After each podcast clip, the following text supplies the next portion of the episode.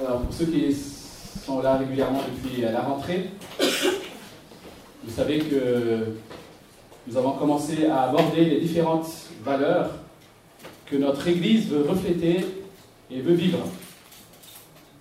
Alors en disant cela, nous voulons être clairs en disant que nous voulons vivre tout ce que la, Bible enseigne.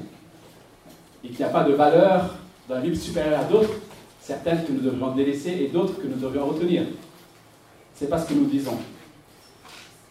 Mais nous voulons identifier quelques valeurs parmi toutes ces valeurs qui nous semblent particulièrement aussi correspondre à l'étape dans laquelle nous sommes aujourd'hui.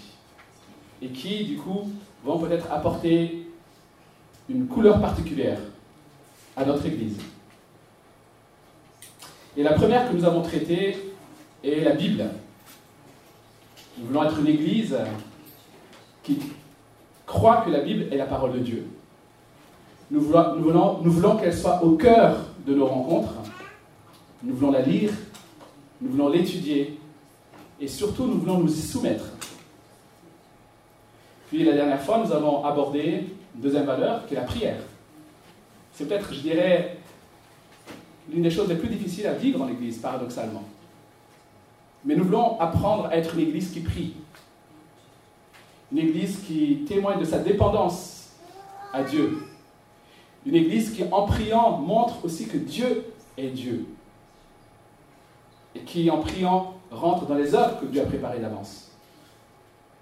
Et ce matin, nous allons aborder une troisième valeur qui n'est peut-être pas celle à laquelle on penserait en premier. Parmi, je dirais, les vertus chrétiennes. Cette valeur, nous l'avons appelée l'authenticité. L'authenticité. Alors c'est quelque chose qui a été exprimé par plusieurs au démarrage de l'Église et des petits groupes.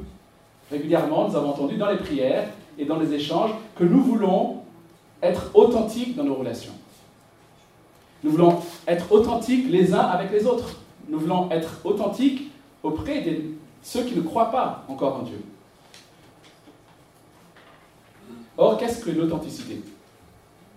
Je pas, réfléchissez dans votre tête à quoi est-ce que vous pensez quand on parle d'authenticité? Alors, selon Wikipédia, hein, je ne vais pas aller chercher bien loin, l'authenticité est la qualité de ce qui est authentique, vrai, pur. Intéressant. Et en philosophie, c'est une vertu par laquelle un individu exprime avec sincérité et engagement ce qu'il est profondément. Donc en philosophie, on voit qu'il y a quelque chose d'intérieur. C'est exprimer avec sincérité et engagement ce qu'il est profondément. Alors dans le monde, ça donne, ben lâche-toi. Ne sois pas hypocrite, ne fais pas semblant. Ça sert à rien de faire des efforts pour essayer de, de convenir aux autres. C'est souvent ça qui est dit. Pour essayer de se conformer. Vis, vis ce que tu ressens. C'est ça être authentique. Mais dans la Bible, c'est un peu différent. Dans la Bible, au contraire, nous allons le voir, mais cela demande des efforts. Parce que ce qui ressort naturellement de nous, certes, c'est, ça vient profondément de nous, mais ce, que, ce n'est pas ce que nous sommes en Dieu. Et pour mieux comprendre cela, nous allons lire ensemble euh, Éphésiens chapitre 5. C'est marqué là, si quelqu'un peut juste l'afficher? Éphésiens chapitre 5, versets 8 à 14. Et une fois n'est pas coutume, nous allons lire un deuxième passage parallèle qui sera dans 1 Jean chapitre 2, versets 5 à 7. Donc lisons d'abord Éphésiens 5, versets 8 à 14. Car si autrefois vous étiez ténèbres, maintenant vous êtes lumière dans le Seigneur. Conduisez-vous comme des enfants de lumière. Le fruit de l'esprit consiste en effet dans toute forme de bonté, de justice et de vérité. Discernez ce qui est agréable au Seigneur et ne participez pas aux œuvres stériles des ténèbres, mais démasquez-les plutôt. En effet, ce que ces hommes font en secret, il est même honteux d'en parler. Mais tout ce qui est démasqué par la lumière apparaît clairement. Car tout ce qui, tout ce qui apparaît ainsi est lumière. C'est pourquoi il est dit, Réveille-toi, toi qui dors, relève-toi d'entre les morts, et Christ t'éclairera. Regardez votre marque-page sur ce passage. Nous allons tourner nos Bibles dans 1 Jean chapitre 2, à partir du verset 5. Voici le message que nous avons entendu de lui et que nous vous annonçons. Dieu est lumière et il n'y a pas de ténèbres en lui. Nous disons que nous sommes en communion avec lui tout en marchant dans les... Si que nous sommes en communion avec lui tout en marchant dans les ténèbres, nous mentons et nous ne mettons pas la vérité en pratique. Mais si nous marchons dans la lumière, tout comme Dieu lui-même est dans la lumière, nous sommes en communion les uns avec les autres et le sang de Jésus-Christ, son Fils, nous purifie de tout péché. Voilà la parole de Dieu. Nous allons voir que pour vivre l'authenticité, cette authenticité que nous voulons avoir comme valeur dans l'Église, nous devons comprendre qui nous sommes en Jésus-Christ et nous devons vivre en conformité avec ce que nous sommes. Donc voyons dans un premier temps qui nous sommes. Et le texte dit dans Éphésiens que nous sommes enfants de lumière.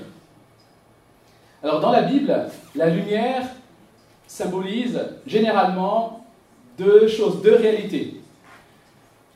Dans l'idée de la lumière, il y a d'abord une idée, je dirais, intellectuelle, la vérité. La, voilà, la vérité. Et plutôt, et de l'autre côté, il y a une idée morale, un aspect moral, la pureté, la sainteté.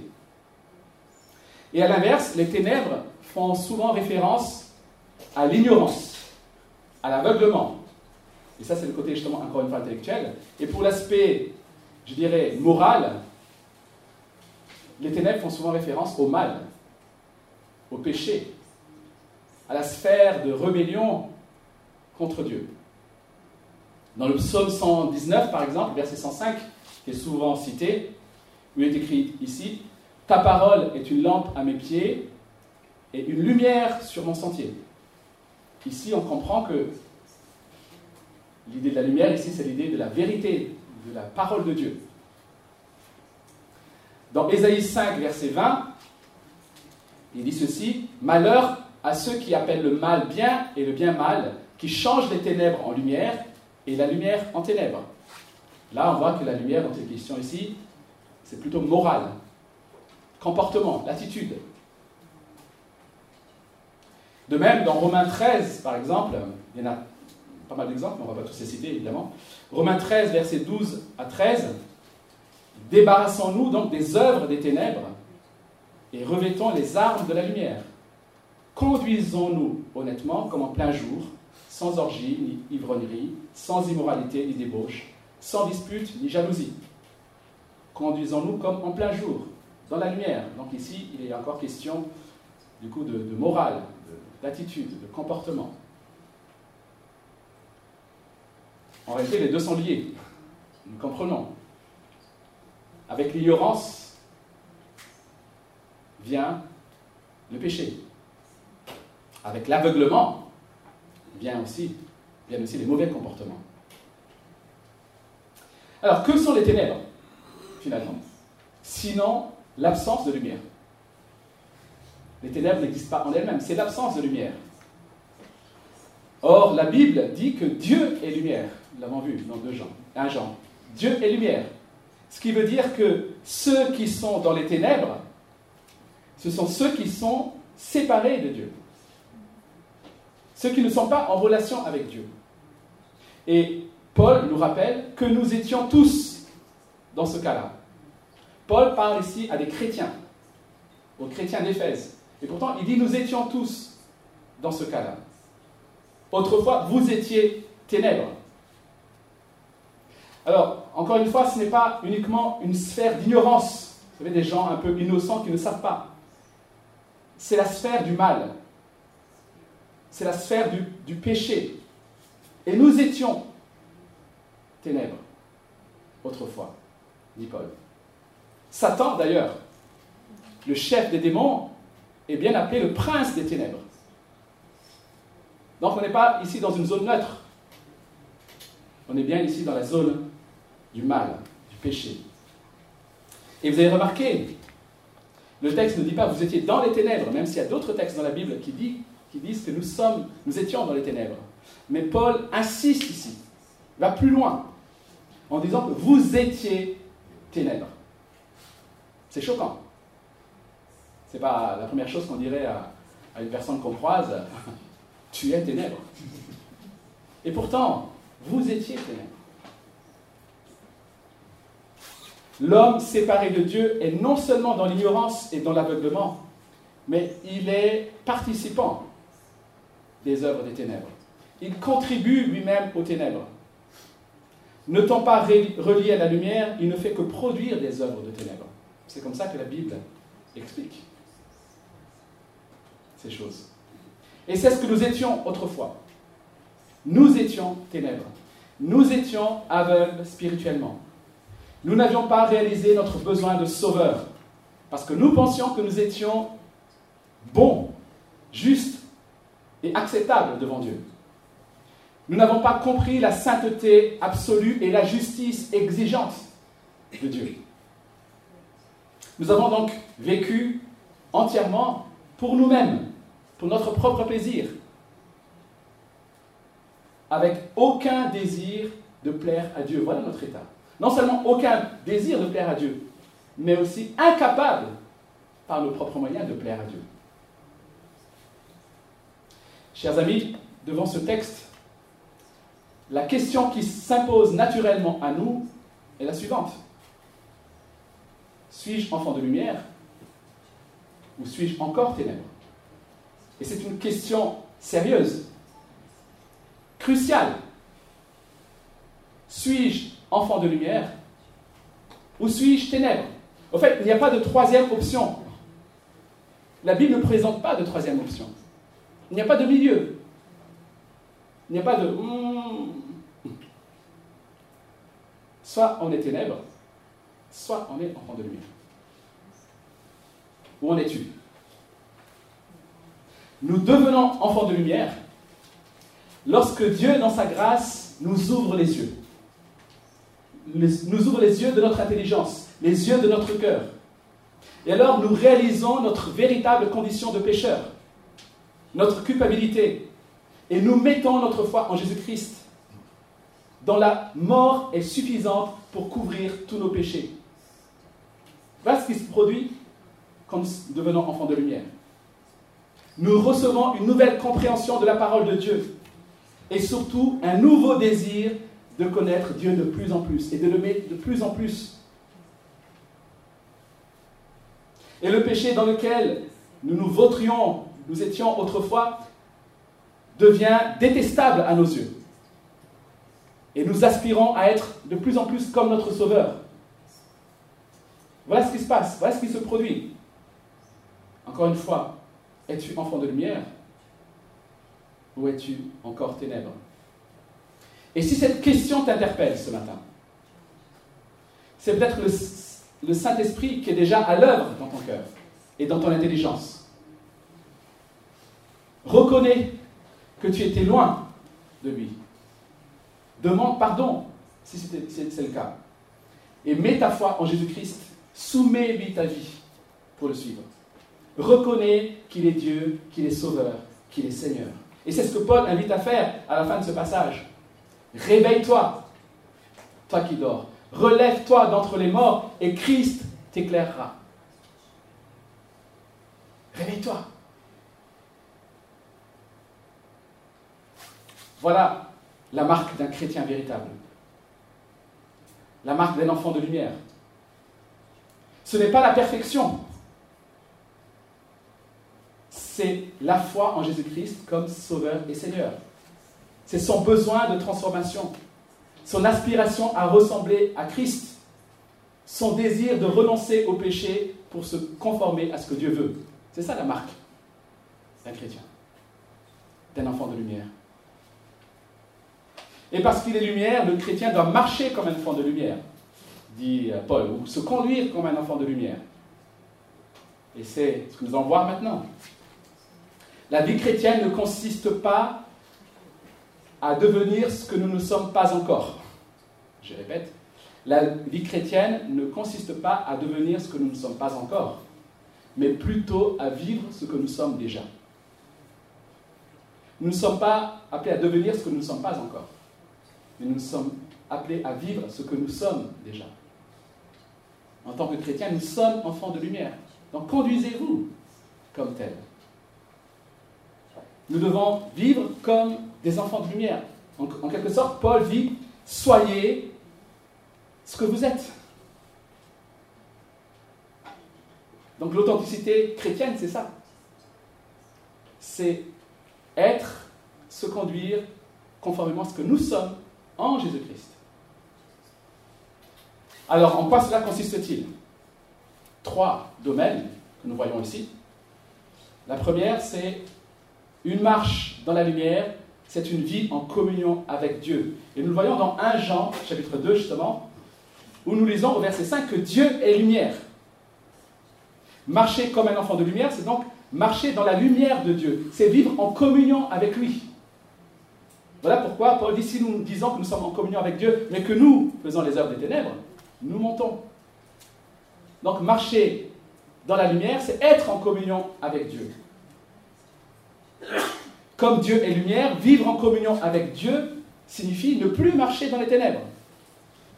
Alors encore une fois, cela ne veut pas dire que celui qui marche dans la lumière ne pêche plus. Cela veut dire qu'il reconnaît son péché et les confesse devant Dieu, qui le met en lumière, justement.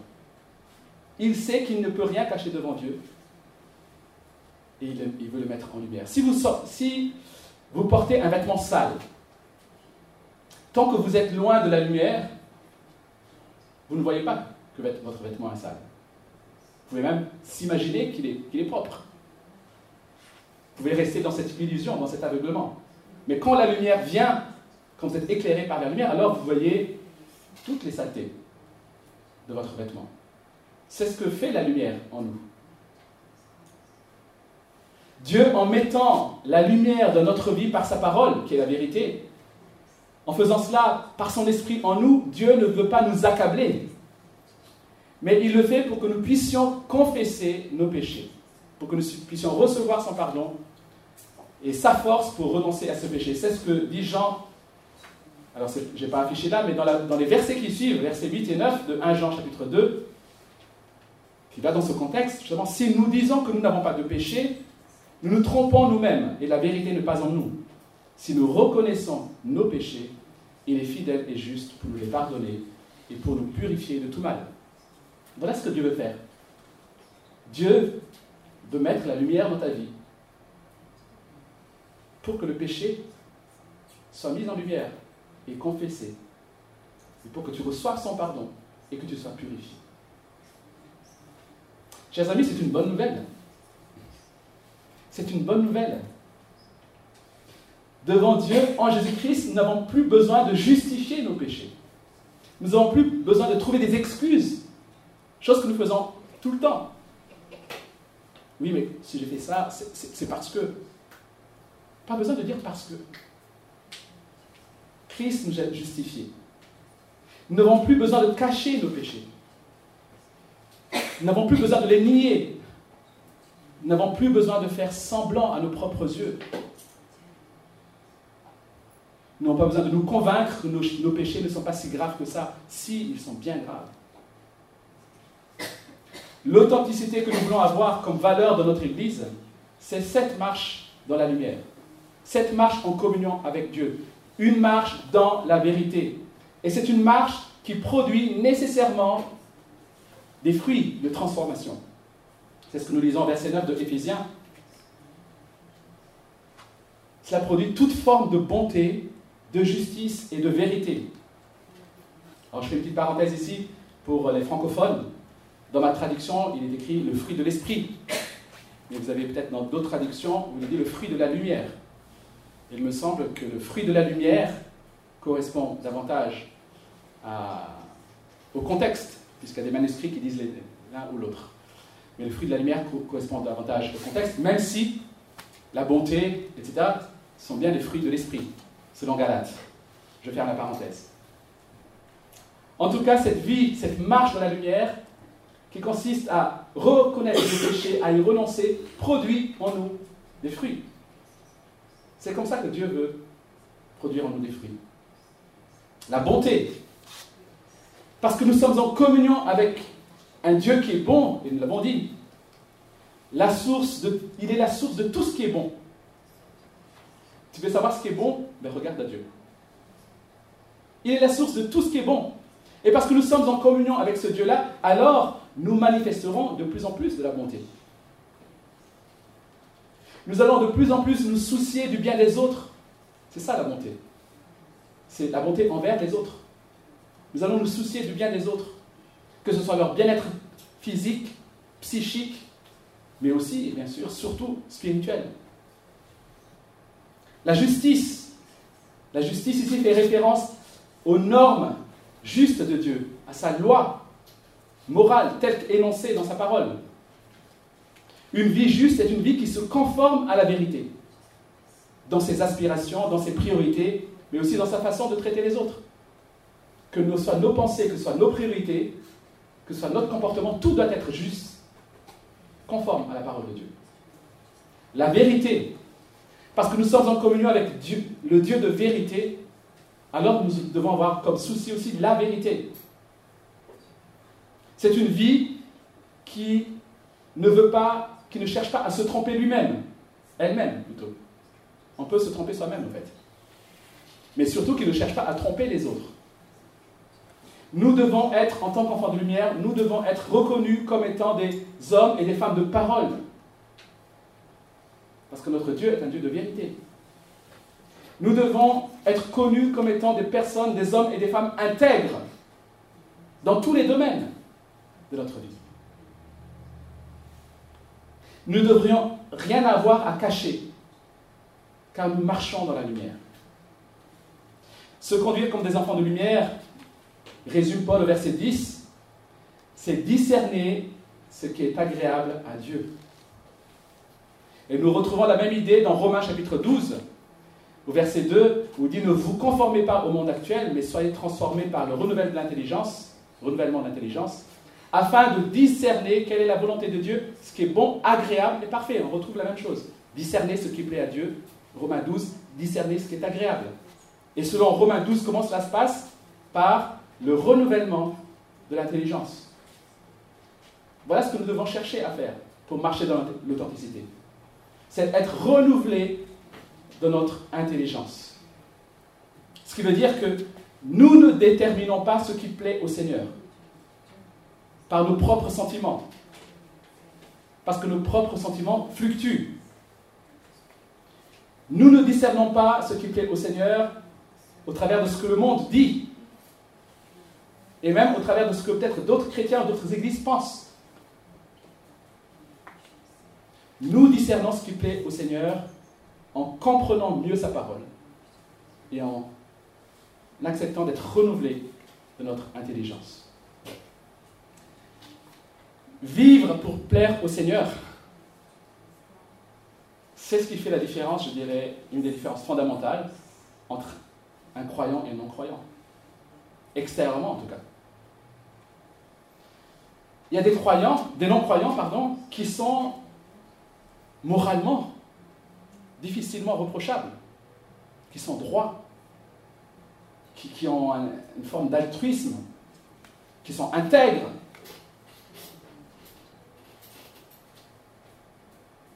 Mais puisqu'il n'est pas relié à Dieu, il le fait quelque part pour se plaire à lui-même,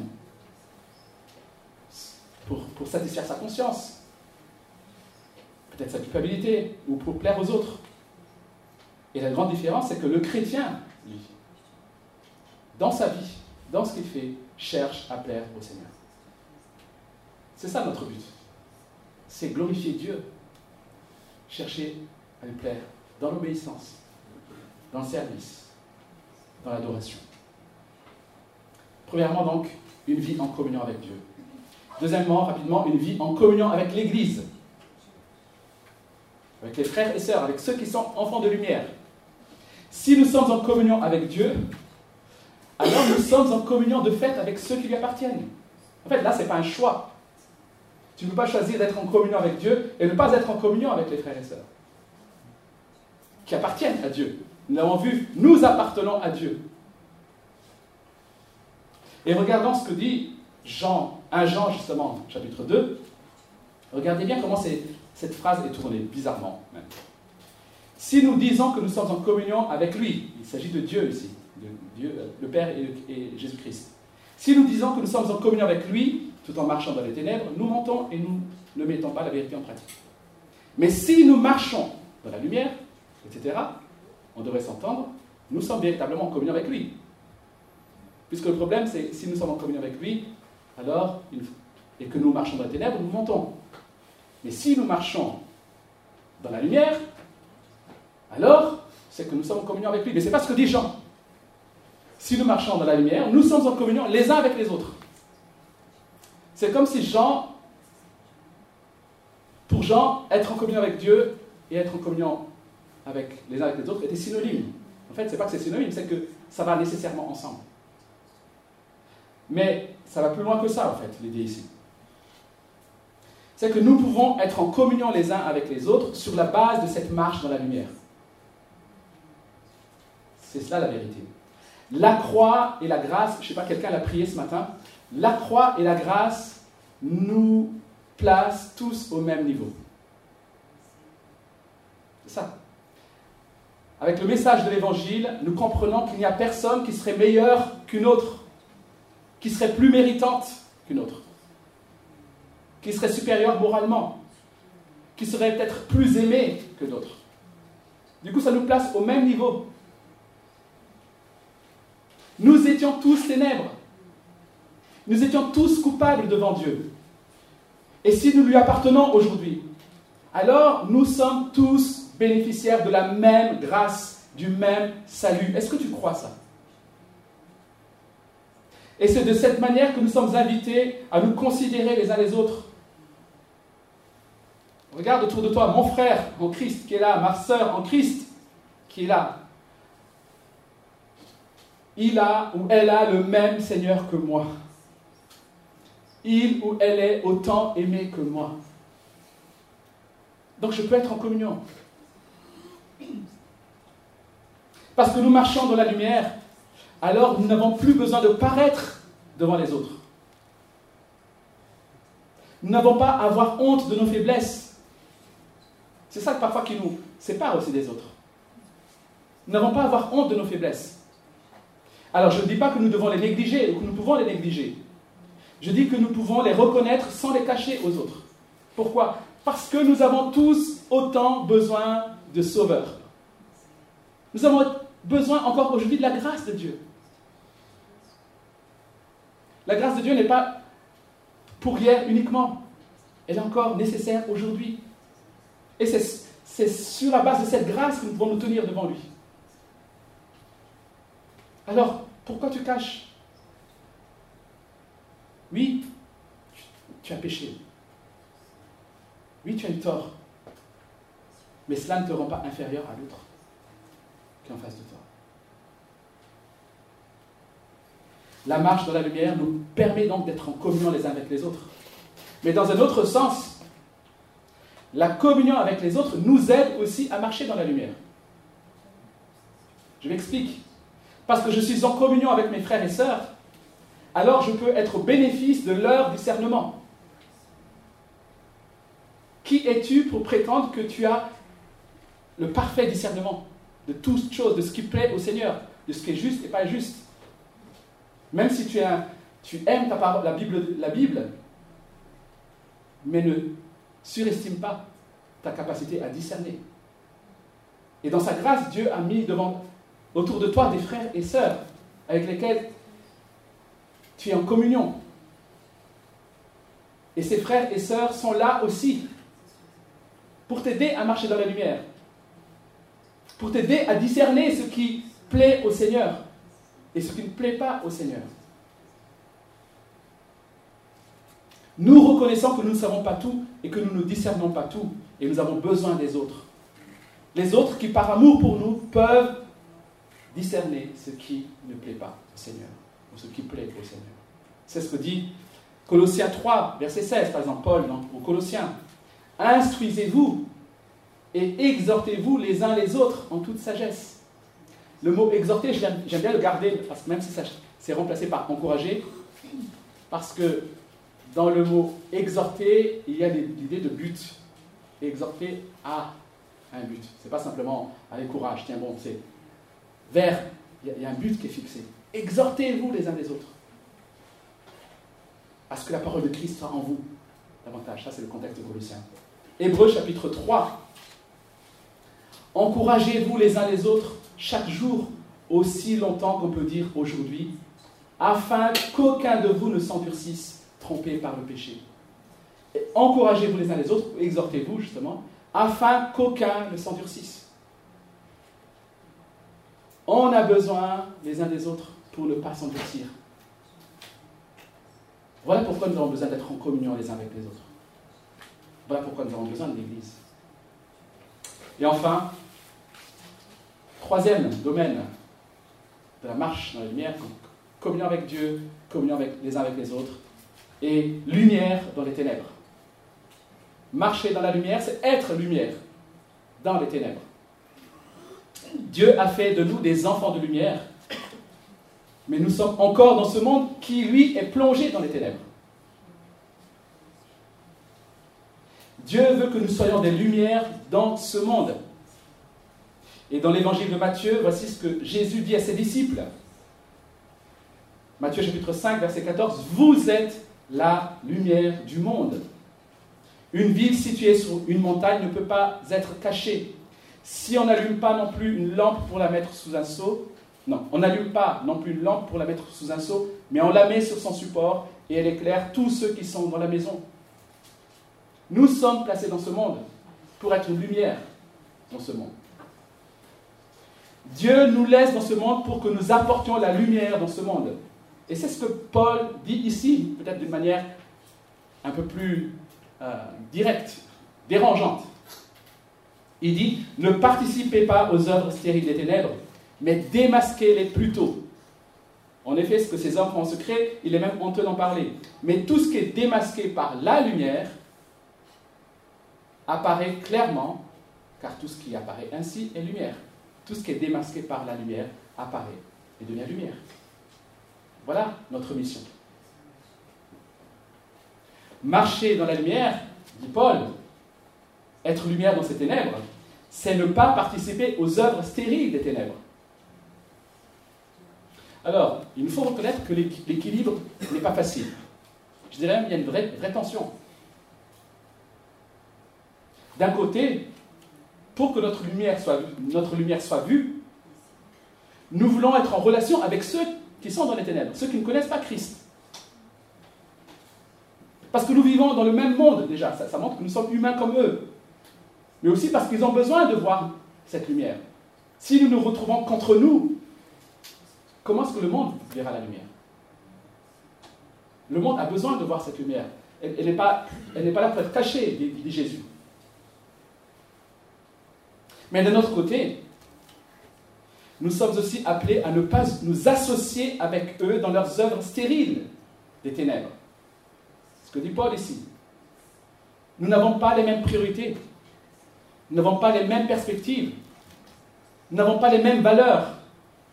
Et cela signifie qu'il y a forcément des limites dans les relations d'amitié que nous voulons développer avec ceux qui sont encore dans les ténèbres. Nous ne pouvons pas tout faire avec eux. Nous ne pouvons pas nous associer entièrement avec eux. Ce n'est pas possible. Et voilà pourquoi la Bible n'approuve pas qu'un chrétien se marie avec un non-chrétien. N'encourage pas ce que chrétien, un chrétien se marie avec un non-chrétien. Parce qu'on n'a pas à participer, à nous associer à des œuvres stériles. Notre façon de vivre qui cherche à plaire au Seigneur. Nos choix, nos priorités, notre rapport aux autres, notre rapport à l'argent, notre rapport au loisir, notre rapport au sexe, au mariage, au travail, à la souffrance, à la maladie, tout cela doit à un moment interpeller. Si nous vivons cela en marchant dans la lumière, alors à un moment cela doit interpeller. Et à l'inverse, si nos vies ne montrent pas de différence, comment verront-ils la lumière? Finalement, si en toute chose, si en toute circonstance, si dans nos aspirations et dans nos intérêts, nos priorités, nous sommes comme ceux qui ne connaissent pas le Seigneur, comment verront-ils la lumière?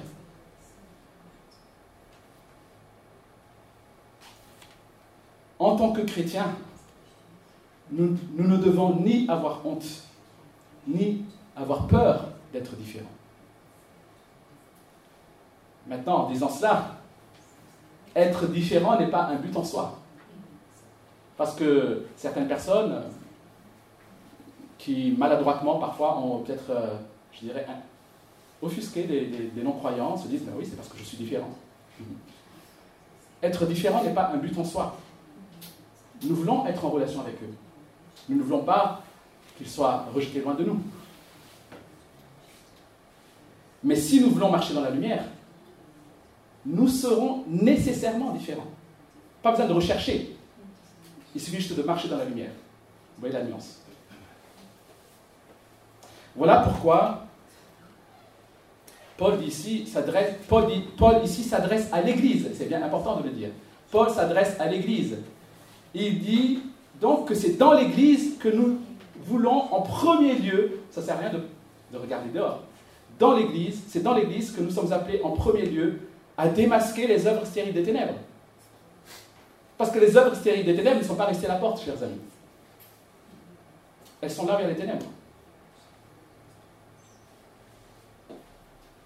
Voilà pourquoi dans, nos prédications, nous ne voulons pas cacher les exigences de Dieu en essayant de plaire aux hommes. Nous ne voulons pas non plus cacher les sanctions qui sont liées au péché. Mais nous voulons aussi le faire en annonçant le pardon rendu possible en Jésus-Christ, obtenu par grâce. C'est en comprenant à la fois la gravité de nos péchés, la sainteté, la justice de Dieu, les exigences de Dieu, que nous pouvons comprendre la grâce, son amour, que nous ne méritons pas. Pour conclure, rappelons-nous que si nous sommes enfants de lumière, c'est que Dieu nous a arrachés des ténèbres à la lumière. Il nous a transformés, transportés du royaume des ténèbres à son royaume de lumière. Voilà ce qui s'est passé. Et c'est une grâce immense, chers amis. C'est une grâce qui nous libère du poids de la culpabilité, du poids de l'hypocrisie, du poids du faux semblant, du poids de la performance. Si nous pouvons être nous-mêmes, c'est à la lumière de Dieu. Seigneur, je viens à toi, tel que je suis. Merci pour Christ qui a tout payé et qui m'a donné sa justice. Alors que le Seigneur nous accorde la grâce de vivre en enfants de lumière, en Église, les uns avec les autres. Que nous puissions nous encourager, nous exhorter, nous reprendre, dire la vérité les uns aux autres, avec amour, avec grâce en communion authentique avec Dieu, en communion authentique les uns avec les autres, et en étant lumière dans ce monde de ténèbres. Amen.